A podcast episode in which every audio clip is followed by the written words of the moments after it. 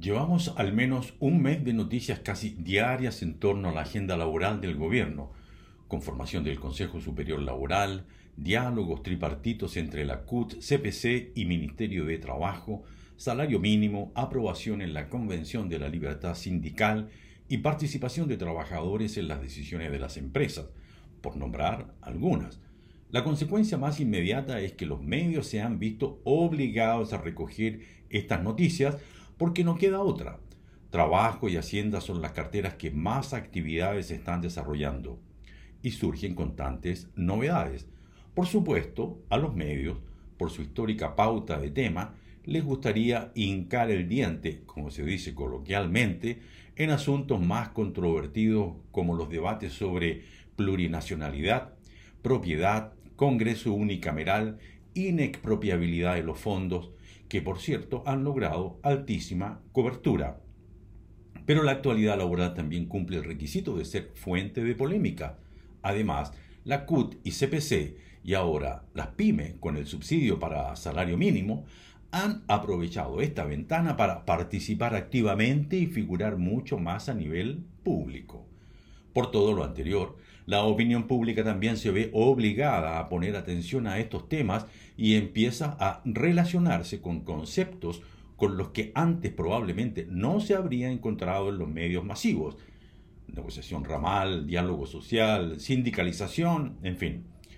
El círculo virtuoso se da en que las personas y las redes sociales empiezan a hablar de estos términos y llegan a familiarizarse con ellos.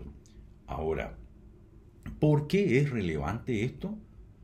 Porque al igual que con la llamada educación financiera, el ciudadano trabajador que busca salir a la calle, por ejemplo, este primero de mayo, y que opina en las redes, se compromete de manera implícita con un rol que implica derechos y deberes. Mejor informado, puede distinguir si el derecho aprobado le conviene o lo perjudica. Si es lo primero, tomará acciones responsables para defenderlo y pronto entenderá que un ciudadano trabajador activo adquiere deberes.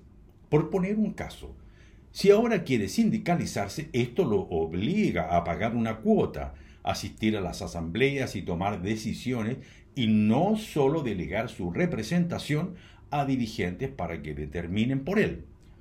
O tal vez decida que no quiere ser parte de un sindicato si se lo están imponiendo por ley.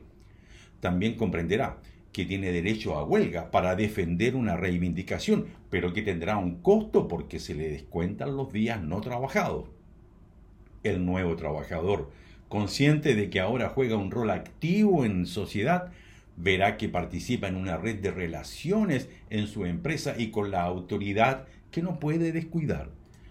El empleador comprobará que sus empleados están empezando a pedir más diálogo y que las conversaciones pueden fluir mejor sobre todo si el interlocutor está mejor informado, algo que llevará a que también deba informarse sobre lo que pasa en los sindicatos, porque este nuevo escenario no es un tema de leyes, sino de transformación cultural.